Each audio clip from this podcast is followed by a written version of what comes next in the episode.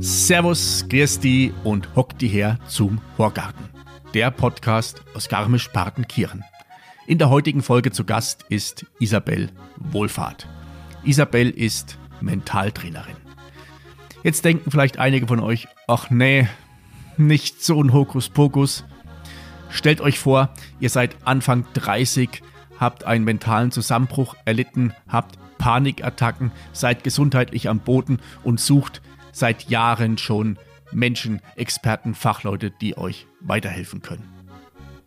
Nichts passiert, bis ihr endlich auf einen Experten trifft, der das kann. So erging es Isabel. Diese Erfahrung hat sie so tief bewegt, dass sie die Entscheidung getroffen hat, die Ausbildung zur Mentaltrainerin zu machen und mit ihrer Lebensgeschichte und ihrem Wissen anderen Menschen weiterzuhelfen. In einem sehr beschwingten, lockeren und in Teilen lustigen Gespräch haben wir uns diesem ja doch sehr schweren Thema genähert und ich hoffe, der Funke springt auf euch über. Jetzt, da ihr diesen Podcast hört, dann abonniert ihn doch auch bei Apple Podcasts und bei Spotify, dann verpasst ihr keine Episode und folgt dem Horgarten bei Instagram. Und jetzt wünsche ich euch viel Spaß beim Zuhören. Jetzt, liebe Leidern, sagt er, horch's gut zu, sagt er, Neuigkeiten, sagt er, gibt's grad nur, sagt er, was die Leute reden, sagt er, und was deren, sagt er, kind's beim Horgarten hören. Partys, Feiern, Alkohol, Versicherungen verkaufen. Das war jahrelang die Welt von meinem heutigen Gast im Horgarten. Das ging so lange gut, bis der Körper rebellierte. Heute rebelliert der Körper nicht mehr, sondern ist ihr bester Freund und die Gefühle feiern Party. Ich freue mich jetzt auf die Party mit Isabel Wohlfahrt. Herzlich willkommen im Horgarten. Herzlichen Dank, David, fürs Einladen. Ich bin total baff. Du kennst mich lang genug, bin selten sprachlos. Aber die Intro, wow, hat es ja. schon in sich. Ja, gut, das ist ja in komprimierter Form das, worüber wir jetzt sprechen werden. ja. ähm, ja, wie mache ich es jetzt am besten? Ähm, fangen wir gleich mit den Partys an und mit den Versicherungen oder holen wir mal die Hörer schon mal ab. Du bist hier im Horgarten nicht, um von deinen ausschließlich von deinen Partys zu erzählen, sondern das, was du jetzt machst. Du bist ähm, unter dem Oberbegriff Mentaltrainerin, Stressbewältigungstrainerin bist du aktiv. Ja, stimmt. Mir gleich, von welcher Seite wir uns rantasten. Ähm, Im Endeffekt haben ja die Partys, der Alkohol, mein Rebellieren des Körpers dann dazu geführt, dass ich mit 35 zusammengebrochen bin und dann tatsächlich den Job, den ich jetzt mache, ausübe. Also ist egal, von welcher Seite wir rangehen. Ja, lass uns doch mal von der Seite rangehen, Party, Terror und Versicherungen. oh mein. mhm. Ja, es stimmt aber leider. ja, es war jahrelang ziemlich anstrengend für mich. Habe das auch schon gemerkt eine Zeit lang, also bis zu meinem 35. Lebensjahr. Das hat sich langsam aufgebaut. Also ich hatte nicht von heute auf morgen dann Panikattacken und konnte nicht mehr, sondern ähm, es war zu meinem 30. schon mal ein richtiger Zusammenbruch. Habe Hilfe gesucht, teilweise bei Psychologen, bei Ärzten. Das meiste, was ich leider gehört habe, war, Mai, das sind halt die Gene oder da kann man nichts machen. Okay. Ja, oder eins war ziemlich interessant, ähm, da hieß es, während einer Panikattacke, die ich beim Arzt hatte, ach so, der Vater, Herzinfarkt, na dann. Und ich so, wie, na dann? Naja, also das sei quasi vererbt und ähm, ich werde quasi keine 40 werden. Das war die Aussage, die ich mit so vor, kurz vor 35 bekommen habe. Und ich habe aber schon lange gemerkt, dass was nicht stimmt. Ähm, zum einen war ich 15 Jahre Single, ich habe keine Beziehung hingekriegt, war frustriert ähm, und ich war auch nicht nett im Verhalten. Also ich habe es dann aufgearbeitet. Ich weiß, warum es nicht geklappt hat mittlerweile. Ähm, und ja, ich war hilflos. Ich habe jahrelang gesucht. Ich habe viele Sachen mit Alkohol betäubt. Also um das mal kurz so zusammenzufassen, Meine Kindheit war teilweise nicht so einfach. Ähm, mein Vater ist vor fast 23 Jahren gestorben. Da habe ich viele Sachen nicht verarbeitet und habe dann eben, wie ich schon gerade erwähnt habe, so ab 30 angefangen, wirklich Hilfe zu suchen. Und habe gesagt, das gibt's doch nicht. Aber alles, was ich gehört habe, war, hier gibt es vielleicht was von Ratiofarm ähm, oder geh in eine Klinik ähm, oder machen es doch mal ein bisschen ruhiger. Das, das ruhiger, äh, wie, wie wie kann ich mir das vorstellen, so diese Zeit? Also ich habe jetzt gerade mit Versicherungen, äh, das hat ja so ein gewisse, also ist im gewissen Eck bei mir auch drin. Das ist natürlich ähm, hartes Arbeiten und ja, wenn dann die Abschlüsse funktioniert haben, dann wird eine Flasche Shampoos geöffnet und dann, jawohl, wir sind die allercoolsten und ähm, wir haben, wir, wir ähm, haben die ganze Welt im Griff. So war ich jetzt nicht. Also, dass ich immer dachte, ich habe die Welt im Griff. Im Gegenteil, ich war ein Oberzweifler. Also selbst wenn ich gut war und mir das auch andere gesagt haben, habe ich es nicht geglaubt. Ähm, habe immer gedacht, ich muss dann noch mehr machen, ähm, was unter anderem dazu geführt hat, wie es mir dann ging mit 35, weil wenn ich nie denke, ich bin gut genug oder ich kann irgendwas gut genug, wird es anstrengend. weil wo ist denn dann das Limit? Und äh, Versicherungsabschluss, ich das war nicht das Problem. Also diese, die, die, die Arbeit oder das Äußere war nicht das Thema, sondern wie ich verschiedene Situationen bewertet habe oder eben damit umgehen, wie ich gerade schon gesagt habe. Wenn ich denke, ich habe den Abschluss gemacht und denke trotzdem nicht, ich bin gut genug und zweifle wieder, dann war das eher mein Karussell, mein Gedankenkarussell, dass ich dann nicht schlafen kann und so weiter. Ah, okay. Also die sich selber nicht darüber im Klaren zu sein, dass das, was du machst, dass das gut ist und dass du damit auch ja, erfolgreich bist. Ja, und tatsächlich hat es auch nichts genutzt, dass äh, mir das von außen gesagt wurde. Also ich war in der Arbeit tatsächlich gut, war öfter auch bei so, wie du gerade gesagt hast, Party, hoch die Tassen, Incentives dabei.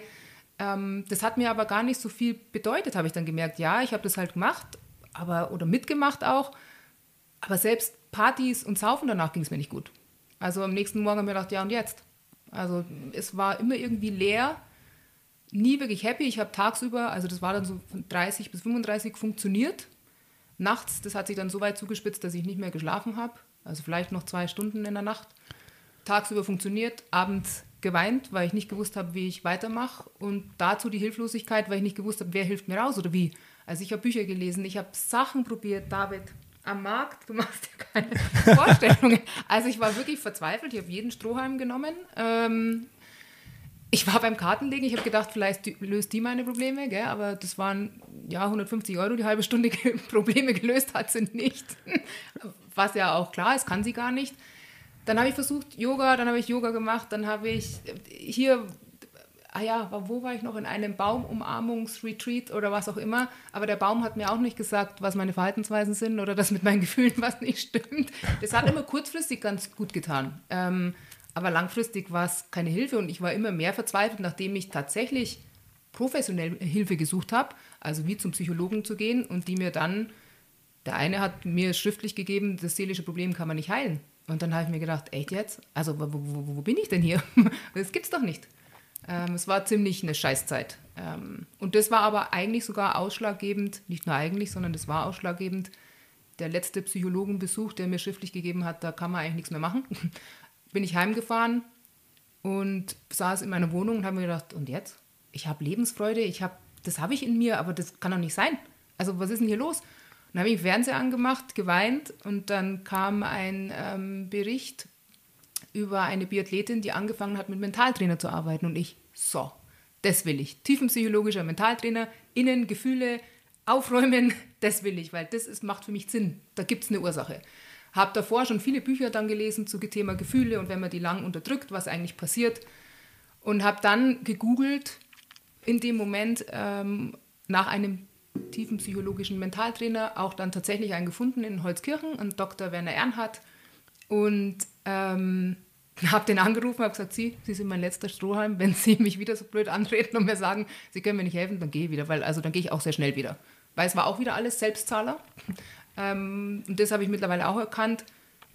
Damals schon, was quasi wirklich hilft, muss man echt selber zahlen und auch selber machen. Also keiner kann mich heilen, ich muss es machen.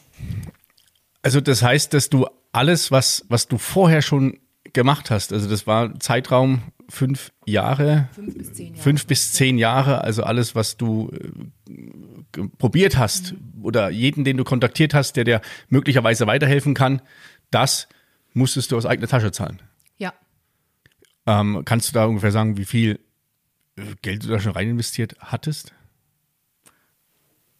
Ich habe mir einmal die Mühe gemacht und das mal so ein bisschen zusammengeschrieben von zehn Jahren. Ähm, und es kam wirklich schon fast an fünfstelligen Bereich leider. Wow. Ja. Ja. Weil ähm, damals noch zu Versicherungszeiten war ich privat versichert, da hast du Selbstbeteiligung mit dabei. Dann habe ich also auch erstmal die Psychologen selber bezahlt. Ähm, dann alles, was nicht konventionelle Medizin ist, was aber auch helfen kann. Also ich war dann beim Heilpraktiker, ich war dann ähm, eben wie gesagt vorhin schon erwähnt beim Gartenlegen, beim Baumretreat, beim was auch immer, weil ich einfach alles probiert habe, ähm, bei Kinesiologen und alles selber bezahlt. Die ganzen Sachen, ja. Und selbst wenn ich bei einem mal vielleicht eine kurzfristige Erleichterung gespürt habe, es hat nichts lange gehalten. Also das ist schon echt krass, wenn du so viel ja rein investierst und am Ende mit leeren Händen dastehst. Ja. Was wahrscheinlich die Panikattacken und die Situation nicht, was nicht förderlich dafür ist, sondern du bist in einem Strudel abwärts. Absolut, weil ich war nicht untätig daheim gesessen. Ich habe wirklich versucht, Hilfe zu finden. Ähm, dann sind mir verschiedene Leute empfohlen worden. Ich sagte, okay, probiere ich das auch noch, probiere ich das auch noch. Und selbst zum Beispiel hieß es eine Koryphäe ähm, auf seinem Gebiet, Fachgebiet, ein Psychologe. Ähm, es war unglaublich dort. Ich habe mir gedacht, das gibt es doch gar nicht. Ich wollte Unterstützung und Hilfe und nicht nochmal runtergemacht werden. Also da sind Sachen passiert, dass ich wirklich mehr enttäuscht war, als ich dann von der jeweiligen Session wieder heimgefahren bin. Ähm, wo ich gesagt habe, was ist denn hier los? Also, und es kann mir keiner helfen. Also es war dann tatsächlich irgendwann an dem Punkt, wo ich ja eben vorhin schon gesagt habe, wo ich daheim saß und mir gedacht habe, was mache ich? Also ich will, ich bin bereit, ich muss irgendwie das finanziell auch hinkriegen, ähm, habe mir teilweise auch Geld geliehen, dass ich irgendwie das schaffe und, und dann aber leider zu erkennen, es ist halt nur kurzfristig oder wenn überhaupt, hilft es gar nicht leider. Und du bist dann über diese beschriebenen Umwege, bist du dann glücklicherweise beim Werner gelandet. Ja. Der dir als letzte Station, also du hast ihm ja im Grunde die Pistole auf die Brust gesetzt und hast gesagt, so, du bist der Letzte ähm, und wenn nicht, dann lasse ich das Thema ganz sein. Ja, tatsächlich. Also das habe ich beim ersten Anruf ähm, direkt zu ihm gesagt und habe gesagt, Dr. Erhard, Sie sind meine letzte Station und ja, ich werde das nochmal zahlen, aber wenn ich zu Ihnen fahre und merke nach zehn Minuten, Sie sind genauso, ein, das war damals meine Denkweise, so ein Lutscher wie der anderen, dann fahre ich wieder. Und ähm, der hat schon ganz anders reagiert am Telefon. Da habe ich mir gedacht, irgendwas habe ich gespürt, ist anders.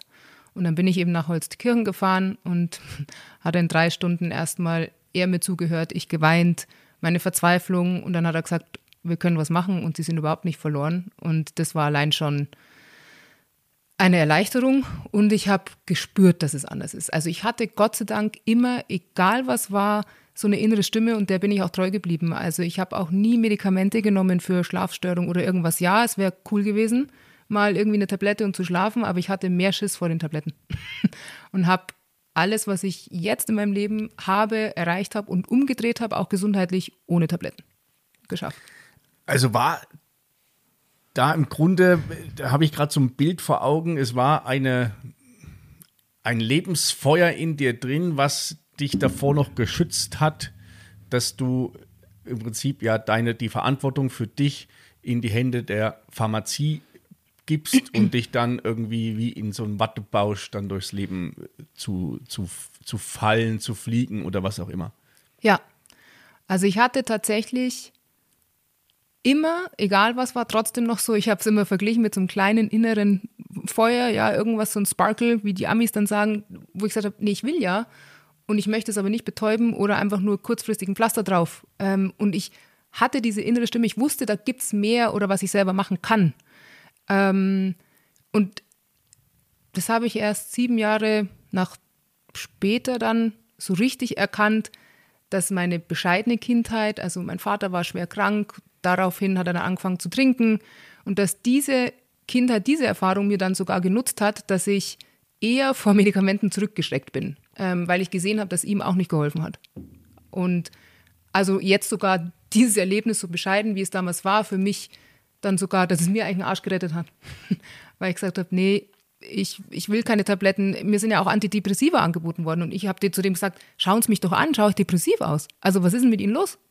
Ich habe auch wirklich so mit denen gesprochen. Okay. Und ich habe tatsächlich einem auch im Nachgang geschrieben, eine E-Mail und habe gesagt, Sie, ich bin zu Ihnen, um Hilfe zu finden. Also es war ein Heilpraktiker und Psychologe.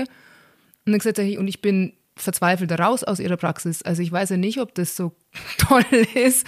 Und tatsächlich hat der sich bei mir bedankt, hat gefragt, wo ich denn jetzt bin. Ich habe ihm Dr. Erhard genannt und der ist selber danach dorthin. Wow. Was ich absolut ganz super toll fand. Dass der selber sagt, ja, fuck, ich habe auch Themen.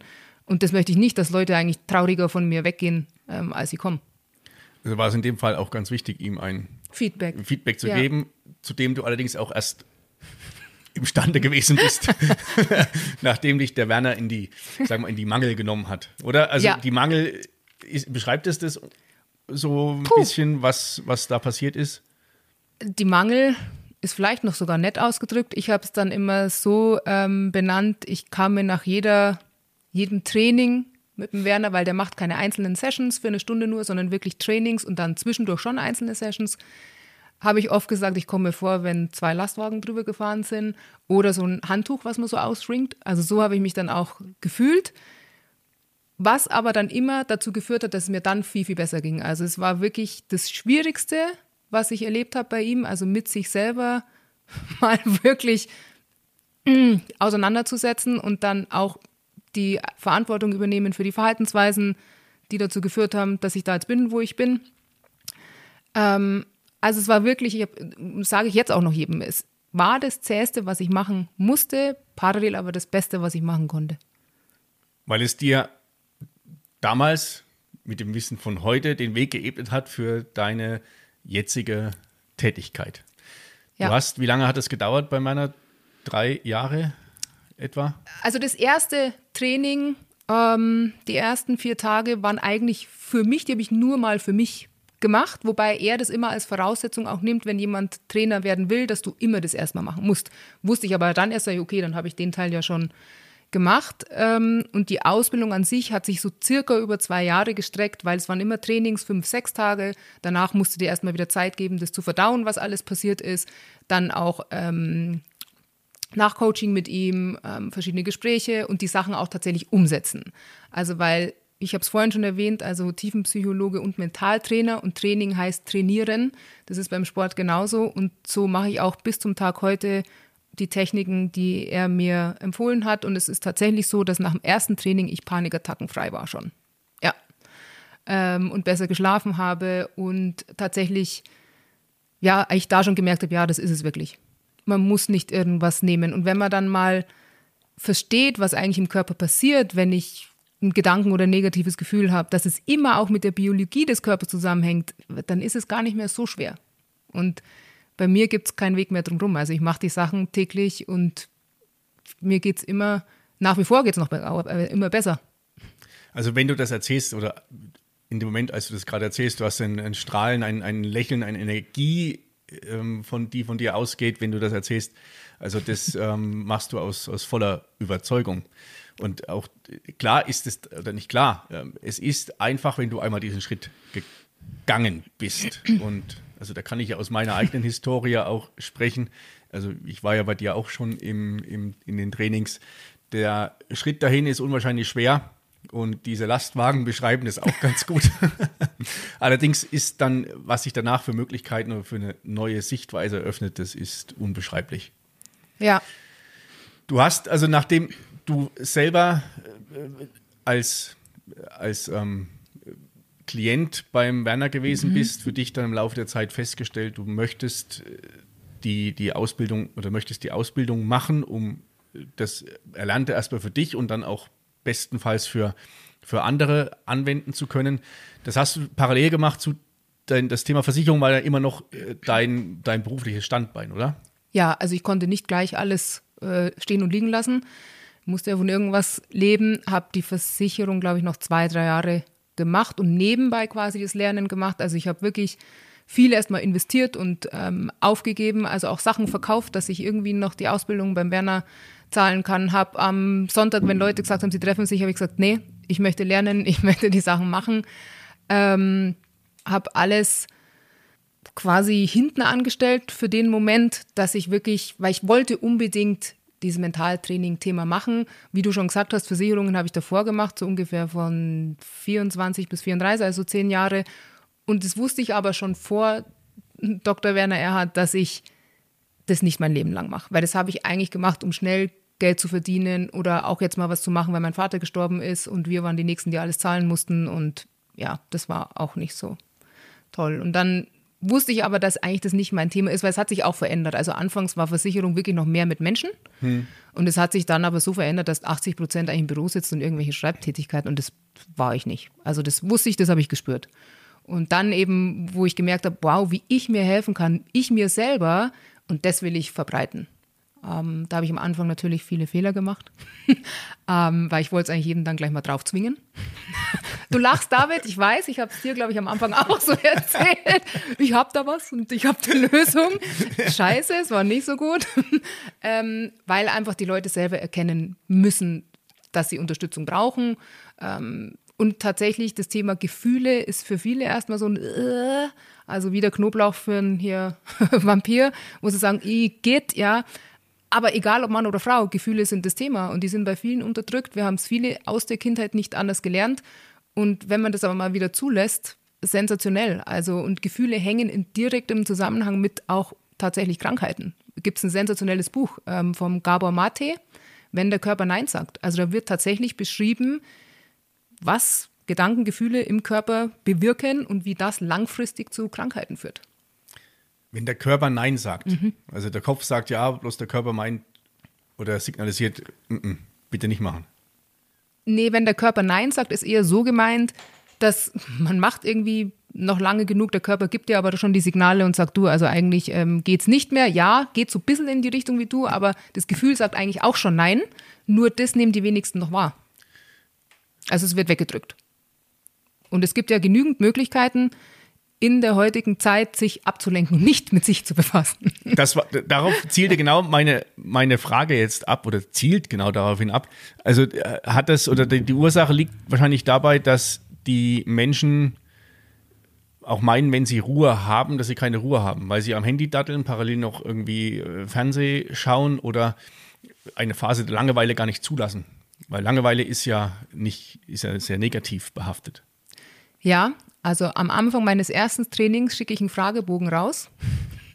Und da geht es unter anderem darum, wie viele Minuten am Tag sitzt du wirklich mal still, ohne Handy, ohne Fernsehen, ohne irgendwas und es bleibt wirklich bei Minuten, wenn überhaupt. Ja. Und solange man sich ablenkt mit Fernsehen, mit oder das sogar als Ruhe empfindet, ähm, oder Handy, Internet, äh, gibt es ja tausend Sachen, also mittlerweile. Oder jetzt gibt es ja Gott sei Dank wieder 10.000 ähm, Christkindlmärkte. Man kann ja alles schön ablenken und tausend andere Sachen machen.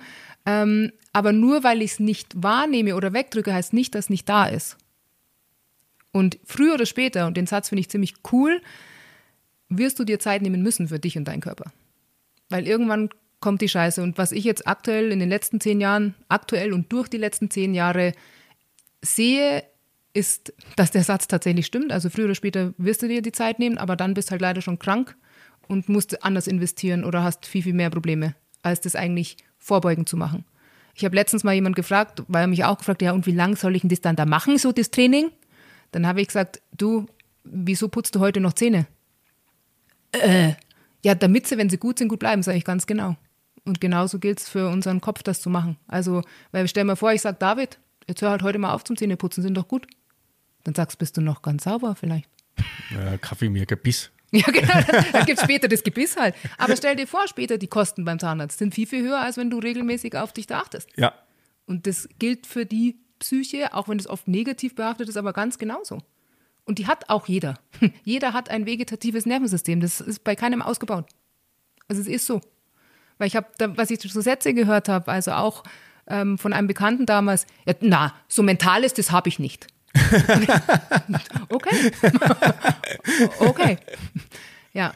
Und tatsächlich ist aber viel damit verbunden, weil viele haben aus der Kindheit gelernt, keine Gefühle zulassen, stark zu sein. Also ich darf keine Schwäche zeigen, ich muss so tun, als ob. Also es sind nur mal so ein paar Sätze, die ich bei Klienten immer wieder höre. Aber wenn man das nicht wahrnimmt und Gefühle nicht wirklich auch mal zulässt, soll nicht heißen, Gefühle zulassen, jemand anderem seine Aggressionen auszulassen. Das meine ich nicht. Das wäre die ungesunde Aggression, die entsteht dadurch, dass ich nicht selber fühle. Für mich. Ähm, aber es gehört dazu. Sonst ist die ganze Zeit Alarm im Körper. Wir hatten ja in der Vorbesprechung uns ja inhaltlich mal, äh, nicht mal, sondern inhaltlich so abgestimmt und jetzt sind wir, die Folge kommt ja so kurz vor Weihnachten raus. Und da haben wir so ein, so ein sehr coole, griffige Beispiele gefunden, dass ja wir gerade so eine Zeit haben, in der wir von außen betriggert, also angetriggert werden. Ja, ich erinnere mich auch gerne an meine Kindheit zurück, wie schön die Weihnachtszeit war, wie heimelig das war. Und das wird uns durch die Werbung suggeriert, das wird äh, in Texten bekommen wir das zu lesen. Und dann werde ich rausgeschmissen in die Realität und schaffe das gar nicht, weil da ein Christkindlmarkt, da sagt einer, Weihnachtsgeschenke brauche ich noch. Ah, äh, bei dem einen oder anderen, ah, verdammt, jetzt bald ist Weihnachten und die ganze Familie zusammen und ah, hoffentlich ist es bald vorbei. Also ist das so eine Situation, oder? Wie du gerade das, oder die vielleicht für, hoffentlich für viele, die zuhören, jetzt nicht zutrifft, aber wo es griffig ist. Absolut. Also es heißt ja bei uns in Bayern die Stade vor meiner Zeit was ich so mitkriege bei den meisten, ist sie dann nicht ganz so stark, sondern eher hektisch. Und was ich jetzt aus der Erfahrung von den letzten fast elf Jahren meines neuen Berufs sagen kann, ist, dass leider wirklich Potenzial Weihnachten die größten Katastrophen auftauchen, also Streits, Konflikte und ich auch wirklich danach viele Anrufe kriege, ähm, weil es eben gar nicht war, Weihnachten, wie man sich vorgestellt hat, die Erwartungshaltungen sind, teilweise viel zu hoch. Es muss perfekt sein. Ähm, jetzt sitzt man einmal alle zusammen, dann bitte muss das doch alles ganz toll sein. Ähm, Katastrophe. Also ich mache gerade für meine bestehenden Aktu äh, Klienten ähm, oder die, die auch nur mal im Vortrag waren, eine so 24 Tage ähm, Reise, genau jetzt in der hektischen Zeit mal wirklich für sich Zeit zu nehmen und es ist für viele, die jetzt bei mir zum Beispiel nur mal im Vortrag waren, echt eine Herausforderung. Die sagen, na, kann ich nicht, habe ich keine Zeit. Dann sage ich, hm. Und was spannend ist, weil du es angesprochen hast, der wievielte, man kann ja auf den Christkindlmarkt gehen, man kann das machen, man kann das machen. Vor zwei Jahren, wo das mit dem Covid-Thema leider losging, da haben ja viele gesagt, hm, scheiße, kann ich gar nichts machen, sitze daheim und hm. Also da hätten sie die Chance gehabt, hätten sie jetzt keine Ausrede. Und jetzt ist wieder so, ich habe ja gar keine Zeit und sind tausend Sachen, ich muss überall hin. Und, und ich frage dann immer, musst du überall hin oder kannst auch mal zu dem einen oder anderen Nein sagen? Ah, nein, das verstehst du nicht. Sag ich, ja, okay. Also da kommt dann halt wieder, das verstehst du nicht. Ähm, und da weiß ich aber schon, dass die Person irgendwo hängt und die Ausreden, unser Gehirn ist um keine Ausrede ähm, verlegen. Und dann habe ich auch gesagt, also spannend, was man im Außen quasi anbietet. Man kann es den Leuten ja gar nicht recht machen. Also da hätten sie die Chance, das war aber auch nicht gut. Jetzt ist es wieder anders, ist auch nicht gut. Also es ist immer so ein bisschen, hm, das ist das Gleiche mit dem Wetter.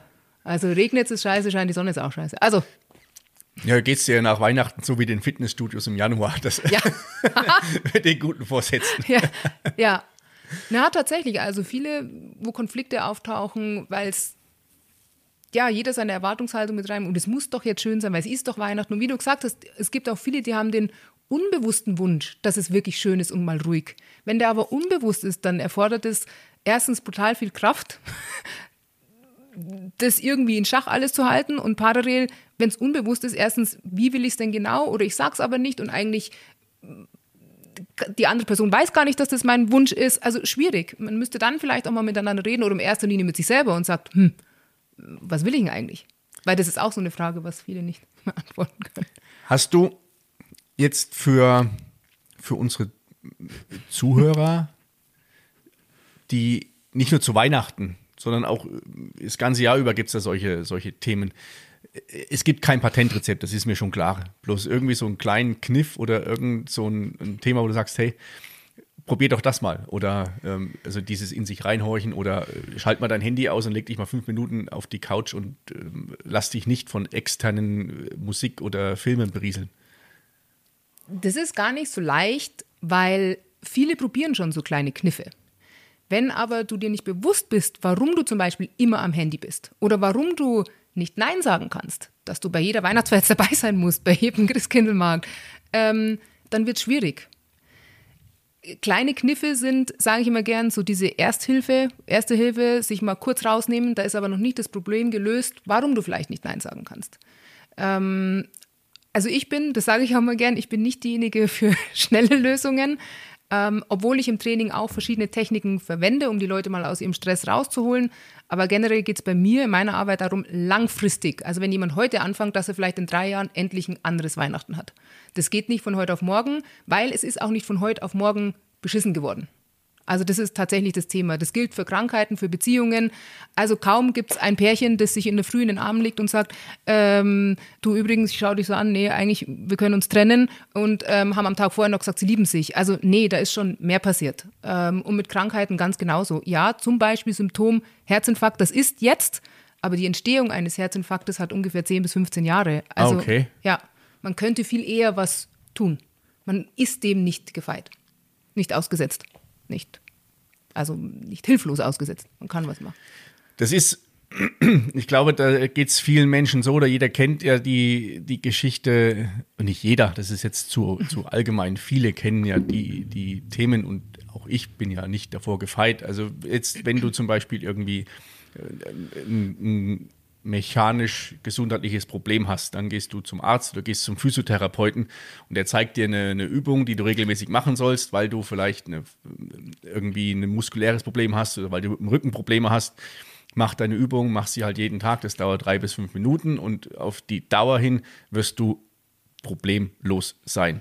Das hält eine kurze Zeit an und dann, ja, jetzt bin ich ja gesund, jetzt brauche ich das nicht mehr und wenn du es wieder merkst, wenn, wenn du dann wieder das Problem hast, dann rennst du wieder hin. Ja. Das äh, beschreibt es, glaube ich, in einer ähnlichen Form. Ja. Tatsächlich, also ich habe ähm, aufgrund von einer Klientin, die hat mir gesagt, sie war bei der Osteopathin und das war super. Isabel, seitdem ist alles gut. Das sind so gern die Aussagen. Ich so, mhm, mhm. Ja, kann ich so direkt nicht mitreden. Ich gehe nicht zur Osteopathin, aber ich probiere es mal aus. Und dann bin ich zu der, einer in Garmisch, zu einer guten. Und dann hat sie mich gefragt, ja, was machen Sie überhaupt hier? Und ich, ja, ich will mal wissen, was sie denn macht, weil ich konnte es nicht beurteilen. Und dann hat sie so einen ersten Check gemacht und hat gesagt, Mai, vielleicht zwei, drei kleine Blockaden, die löst sie und dann drei Wochen soll ich erstmal nicht kommen. Dann bin ich nach drei Wochen zu ihr und dann sagt sie ziemlich schnell, wir haben dann auf du umgeschwenkt, du brauchst nicht mehr kommen. Und ich, hm, wieso? Dann sagt sie, weil dein Körper ist nicht mehr zurückgerutscht. Und das fand ich total interessant, ihre Aussage. Sie hat gesagt, weil die meisten zu ihr kommen, die hoffen, dass sie das löst, was auch immer im Körper schmerzt, und tun aber selbst zu Hause relativ wenig. Und wenn du das nicht machst, und sie fand ich super, das war die erste, die ich gehört habe, die gesagt hat, nee, sie kann die Probleme nicht lösen. Sie kann leichtern, lösen, lockern, aber sie kann nicht das lösen, warum du irgendwo verspannt oder eine Schieflage oder was auch immer hast. Und da hat sie gesagt, sagt sie, Gott sei Dank gibt es nicht so viele von dir, weil du nicht so oft kommst. ähm, ich habe mich natürlich riesig gefreut, weil ich es wusste, dass wenn ich im Hintergrund arbeite, das hat so eine Auswirkung auf Körperhaltung, auf Faszien, auf so viele Bereiche im, Themen, äh, im, im Körper, dass ich quasi das mir auch mal gönne, aber ich muss nicht 20 Mal im Jahr hin. Ich habe dann zu ihr gesagt, das ist schön, wenn es mal jemand anders macht und nicht immer alles selber machen muss. Aber ich bin auch froh, dass ich nicht so oft hin muss und dass sie das sogar bestätigt, was ich wirklich mache. Das war sehr schön. Das bestätigt dich ja in deinem Tun. Ja. Ähm, eine Frage, die mir noch unter den Nägeln brennt, ist, ähm, du hast ja irgendwann die Entscheidung getroffen, ich werde mich auf das Thema Mentaltrainerin zu 100 Prozent fokussieren und darauf konzentrieren. Mhm. Wie wie, wie hast du das wahrgenommen? Wie hat denn dein oder wie hat dein Umfeld darauf reagiert? Das ist ja schon für, für, für viele Außenstehende oder auch nahe Personen, Menschen schon ein harter Twist, ja, aus diesem, klar, Versicherung, das ist griffig, äh, brauche ich auch, ähm, vielleicht habe ich viel zu viele davon. Und dann hin zu einem Thema, was gar nicht so, so, so griffig ist. Warst du da so ein bisschen die, die Hexe oder die Hokuspokus-Tante oder wie auch immer? Oh, ich habe interessante Sachen am Anfang erlebt, ja. Also zum Beispiel wurde ich auch in Anführungszeichen getestet. Ähm, ich habe sehr aussortiert meinen Freundesbekanntenkreis, weil ich viel erkannt habe, was nicht echte Freundschaften waren, was auch mit mir zu tun hat. Also gibt es keine Schuldzuweisung. Ähm, zum Beispiel getestet wurde ich, dass eine gesagt hat, ja, du bist jetzt Mentaltrainer, dir kann ich ja hinrotzen. Ich so, bitte? ich so, äh, nee, möchte ich nicht. Überwiegend hatte ich aber dennoch gute Rückmeldungen, weil viele doch, mit denen ich so geredet habe, gesagt haben, boah, irgendwie, ich habe das auch. Also das irgendwie, ich weiß nicht so in meinem Leben, ich, ja, so richtig zufrieden bin ich nicht. Der Job, na ja, meine Partnerschaft, na ja, mein Gewicht, na ja, meine Gesundheit, na ja.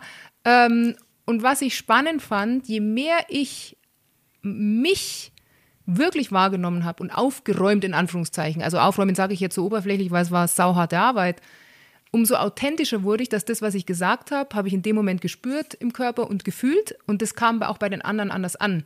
Und dann habe ich zum Beispiel nicht mehr, wenn mich jemand gefragt hat, einfach nur gesagt, ja, ja, passt schon, mir geht's gut. Sondern ich habe mit der Geschäftsfrau in Garmisch getroffen und habe zu ihr gesagt, ja, ja, mir geht's wieder gut. Und dann schaut sie mich an, äh, wie, was, wieder? Dann sage ich, ja, das und das, kurz erzählt, was war, dann sagt sie, boah, fuck, das kenne ich, ich habe auch Panikattacken. Fuck, und ich weiß auch nicht raus. Also eigentlich trifft so viele. Und das fand ich so spannend. Und seitdem sage ich das auch offen und ehrlich, weil ich sage, ich habe noch keinen wirklich, na, habe ich alles nicht, bis auf den einen damals, wo ich vorhin erwähnt habe, aber sonst tatsächlich nicht. Also wirklich gute Rückmeldungen, auch wenn viele noch nicht bereit sind, das dann zu machen. Aber tatsächlich wäre ich schon öfter gefragt, hm, Isabel, jetzt machst du es schon zehn Jahre und ich merke, dir geht's besser oder du bist beweglicher wie ich oder was auch immer. Und dann fragen sie mich doch mal danach. Aber ich musste auch lernen zum Thema vorhin, weil du gesagt hast, Nein sagen, klar mich abgrenzen. Weil ich werde dann auch gern mal am Wochenende, ah Isabel, jetzt habe ich mal eine Frage kannst du mal kurz? Sag ich, nee, ist Wochenende. und das musste ich erstmal in erster Linie lernen, für mich das klare Nein. Und das hast du vorhin angesprochen, es gilt für Weihnachten für egal was. Aber was überwiegend draußen vermittelt wird, draußen sage ich jetzt mal, was es so gibt am Markt, Gesprächstherapie. Ja, ähm, mit einem Psychologen reden und der sagt dir einfach, sie müssen halt lernen, Nein zu sagen. Wenn ich dir das sage, David, dann sagst du vom Kopf vielleicht, ja, das verstehe ich, macht Sinn. Dann sagst du Nein sagst, ich gehe heute nicht auf den Christkindlmarkt, sitzt daheim und denkst dir, fuck, fuck, fuck, ich möchte gehen. Sorry, dass ich hier dieses Wort sage, aber ist so. ähm, und möchte gehen. Das heißt, in dem Moment hast du zwar Nein gesagt, aber im Hintergrund läuft dein Körper auf Hochtouren. Und es geht darum, Nein sagen und es auch zu fühlen und spüren und sagen, ich bin okay damit. Ich habe nicht Angst, wenn ich da jetzt nicht hingehe, dass ich irgendwas verpasse. Sondern, nee, in dem Moment ist es für mich jetzt gut. Und es kommt wirklich immer auf jede Situation neu an. Und da gibt es nur tatsächlich einen Weg, den sage ich auch immer Klienten, es gibt keinen Shortcut, keinen drumrum vorbei, es gibt nur einen durch. Und du hast es vorhin gesagt, für dich war es wie in die Mangel oder ob es für mich wie in die Mangel genommen war. Ich sage, das sind der Lastwagen, der drüber fährt, aber dann ist es danach echt ziemlich cool. Also in den Schmerz rein und durchgehen. Ja. Ja. Garmisch-Partenkirchen als ein Platz, als ein Ort, wo du wirkst und arbeitest, was hat das für eine Bedeutung für dich? Ist es gleichzeitig so ein, also klar, deine Heimat? Hilft es auch den Klienten, wenn sie hier sind, dass sie in einem anderen Umfeld sind? Das ist ja, also wir sind bei dir ähm, zu Hause, haben den Blick auf ähm, das Wettersteinmassiv, Zugspitze, Jubigrad, ähm, Olbspitze. Das ist, hat ja eine brutale Energie und auch Ruhe zugleich, oder? Absolut. Erstens, ich bin ja geboren, aufgewachsen und ich stehe immer noch an meinem Fenster jeden Morgen denke mir, oh, oh, heute hat es geschneit, heute Morgen erst wieder. Wieder ein Foto gemacht. Man hat mein Wahnsinn, ich habe wahrscheinlich schon 40.000 Bilder davon. Aber tatsächlich, ich weiß es immer noch zu schätzen. Ich finde Garmisch immer noch einen tollen Ort. Ähm, die Berge, wir haben ja wirklich alles und ich nutze es tatsächlich jetzt seit schon bestimmt sieben Jahren für meine Trainings. Ich miete hier dann immer Ferienwohnungen dass die Leute wirklich mal aus ihrem, wie du gerade gesagt hast, gewohnten Umfeld rauskommen. Und was ich da schon oft kriege als Feedback, oh, und schon an der Autobahn, wenn ich das erste Mal die Berge sehe, ah, da geht schon ein bisschen besser. Das ist schon mal so, und dann nutze ich natürlich unsere Natur. Also es ist schon mal eine erste Erleichterung, ähm, wenn sie die Berge sehen und raus, weil viele das nicht machen, obwohl sie vielleicht auch schön wohnen, aber dass sie das dann so nutzen und die Berge so schön hat es ja wirklich keiner bei uns. Also es ist so. Und ich nutze auch in meiner Arbeit ähm, tatsächlich die Kombi das Mentale, Gefühle, was bewirkt biologisch im Körper, Bewegung dazu, dass wir gehen immer an die frische Luft. Ich sage auch, also wir machen verschiedene Tests am Anfang und ähm, was gesunder Pulsbereich zum Beispiel ist, also wie mache ich Sport, weil auch das ich unglaublich sehe. Wir wohnen ja hier in einem super, super Gegend. Viele machen Sport, aber es gibt einen riesen Unterschied, habe ich jetzt immer wieder festgestellt, zwischen fit sein und gesund sein. Also ich habe so einen Test, wo man das messen kann, zum Beispiel, was so im Hintergrund gerade abläuft. Und leider sind echt neun von zehn im Hintergrund gestresst, obwohl sie Sport machen und sich okay. bewegen und so weiter. Ja, da bin ich immer ganz schön baff. Macht aber Sinn, weil vielleicht missbraucht der ein oder andere seinen Sport. Wenn er immer sagt, ich muss raus, weil ich sonst abends durchdrehe, ähm, dann ist es schon ein Zeichen, dass es eher was zu kompensieren. zum Kompensieren, ja. genau. Ähm, heißt nicht bitte, also jeder mich richtig findet, bewegen ist gut und wichtig, gesunde Ernährung gut und wichtig, ist auch ein Teil von meinem Training, aber überwiegend kommt tatsächlich von der Stressreaktion, von wie bewerte ich Situationen, wie gehe ich damit um, ähm, weil das bewirkt, was ich esse oder nicht esse oder ob ich Alkohol brauche. Also ich habe auch echt viele Frauen, Klienten, die dann sagen, ja abends, ich brauche schon mein Glas zum Runterkommen. Und jeden Tag ein Glas Alkohol, irgendwann sind es zwei, drei, scheiße. Heißt nichts, wenn so ein Wetter ist, David, wie heute, und wir sagen, hey, Podcast ist gut gelaufen, wir machen uns draußen ein Prosecco Aperol. cool, ja. Aber dann ist es nicht, dass wir den jetzt brauchen. Ja, Und das richtig. ist ein Unterschied. Es geht wirklich immer um das, was steckt dahinter. es schlägt ja in deinem Herzen oder nein, falsch, in deiner Brust heißt es ja. Schlägt ja zum einen das Herz Garmisch-Partenkirchen und dann schlägt ja noch ein Herz in deiner Brust. Ähm, die USA, ähm, da hast du eine ganz besondere Beziehung hin. Du warst dort als Au pair ein Jahr und ähm, dieses Land hat dich so brutal in, ja, in den in den Griff genommen, beziehungsweise hat dich so gefangen, dass du ja auch deine Trainings in den USA anbietest. Also Ja. multilingual und da auch wieder beide Themen miteinander schön verbunden, oder? Absolut. Also ich merke auch gerade, wenn du mich fragst, da fange ich gleich noch mehr zum Grinsen an, zum Strahlen. Weil tatsächlich ist allein Englisch sprechen, dann in der Kombination mit in Amerika Trainings machen können. Ich habe in New York an der 52. einen Workshop gemacht. Wenn ich das noch sage, ist es ein bisschen teilweise unreal. Ähm, auch die Trainings dort tatsächlich drüben machen. Und ja, ich liebe Englisch reden, ich liebe mich zu verständigen in der Sprache. Ähm, aktuell mache ich auch ein ziemlich zähes Online-Programm mit den USA. Wir haben jede Woche 10 bis 15 Stunden on top zu meinem normalen Job, wo es darum geht, Traumatherapie, ähm, Gefühle fühlen lernen und so weiter. Aber da das in Englisch ist, ist alles geil. ähm, nein, es ist wirklich so. Und ich bin sehr dankbar und habe immer wieder auch gesagt, wow, geil, dass ich damals das gemacht habe mit dem Au-pair-Sein, weil in der Schule habe ich das Englisch jetzt nicht so toll gekonnt. Aber ähm, durch das Nanny-Sein drüben, es ging ja nicht anders, ich musste Englisch reden, hat keiner mit mir Deutsch gesprochen. Und danach eben jetzt diese, diese Kontakte weiter zu den USA, äh, mittlerweile auch mit Ärzten in den USA. Ich habe Klienten aus Hawaii, das ist ziemlich cool. Und ähm, auch wenn man sich dann mal sieht, wieder, ähm, es ist einfach cool und sich austauschen. Und weil ich es gerade erwähnt habe, also nicht nur Kontakte Ärzte in den USA, die das quasi mal ein bisschen anders angehen und schauen. Im Hintergrund habe ich auch zu ähm, deutschen Ärzten, ähm, weil ich sage, ja, es gibt Möglichkeiten, man kann da andere Sachen machen. Aber tatsächlich, also ich weiß nicht, ob du hier meine kleine Bücherei in Anführungszeichen gesehen hast. Ich habe viele Bücher tatsächlich auch Deutsch und Englisch. Oder manche gibt es noch gar nicht in Deutsch, dann habe ich die nur in Englisch und könnte mich da reinfuchsen. Und das ist wirklich, du gesagt, es schlägt ja, Herz in meiner Brust, wie auch immer man es dann sagt. Aber gib mir ein englisches Buch zum Thema Fachwissen hier mit Stressreaktion, Trauma, dann kriegst du mich nicht mehr weg. Also du siehst hier vielleicht auch die Bücher, wie ich sie so lese. Ja. Mit ganz vielen Post-its und Ja. Notizen. Ja, das ist ja ein Buch, lebt ja in der Form auch mit persönlichen Anmerkungen. Ja, Also so wie du jetzt gerade auch mir gegenüber sitzt und mit diesem Strahlen, ist ja deine Tätigkeit nicht irgendein Job, sondern es ist eine Berufung in ganz vielen Ebenen. Ja, also zum einen, was du tust, wo du es tust, also in deiner Heimat in Garmisch-Partenkirchen, in den USA, wo du wiederum das nächste, eine, eine nächste Freude von dir ähm, erfüllen kannst. Das ist, äh, klingt unwahrscheinlich äh, spannend, vielfältig, interessant. Ich habe ja deinen Weg über viele Jahre mitverfolgen können und ich kann mich auch sehr gut an die ersten Gespräche erinnern, wo ich in der Tat dachte, was ist das für eine komische Psychohexe? Pseudopsychologin war dein Wort. Ich weiß es immer noch. Allerdings, ähm, ich hoffe, das haben die, die Hörer äh, ein bisschen mitbekommen und äh, dass es ja nicht nur so oberflächlich ist, sondern dass es sehr, sehr tief reingeht.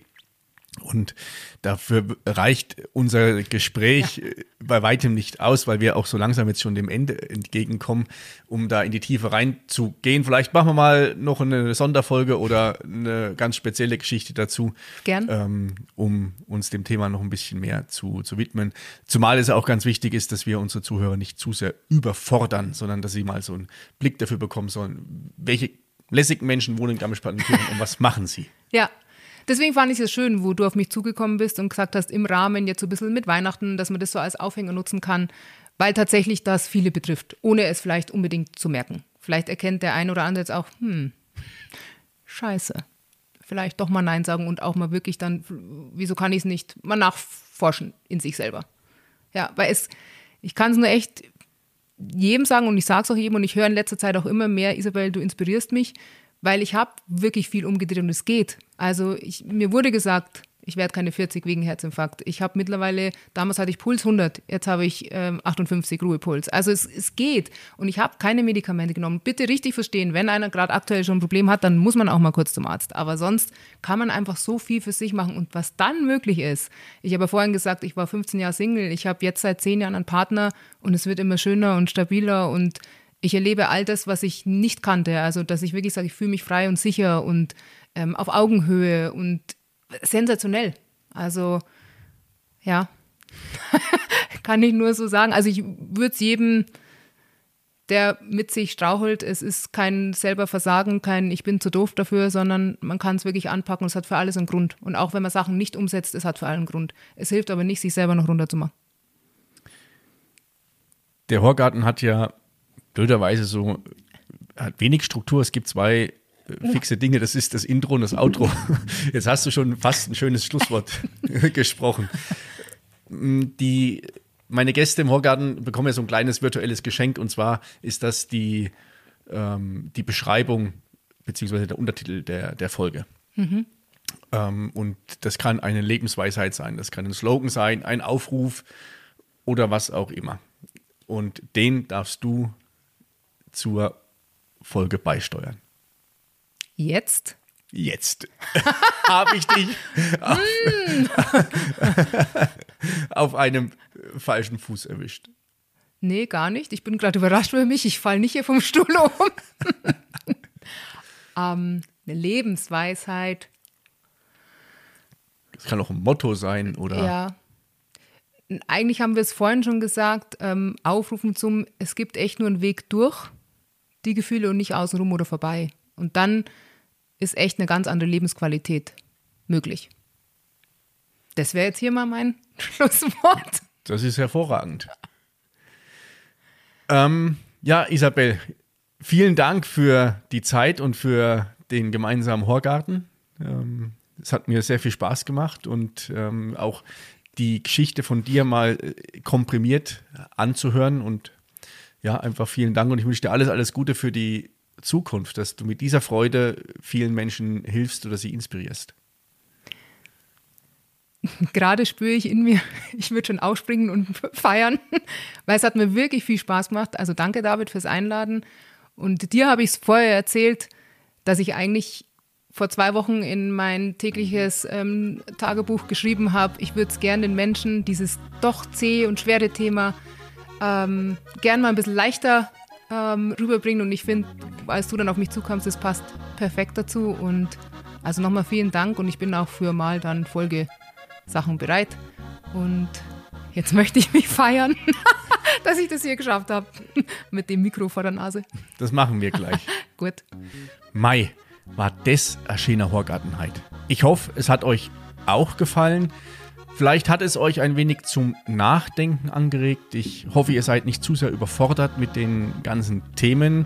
Ähm, ich wünsche euch eine schöne Weihnachtszeit und viele, viele schöne Zeiten danach noch. Fühlt in euch rein und bis zum nächsten Mal. Servus, Pfiat euch.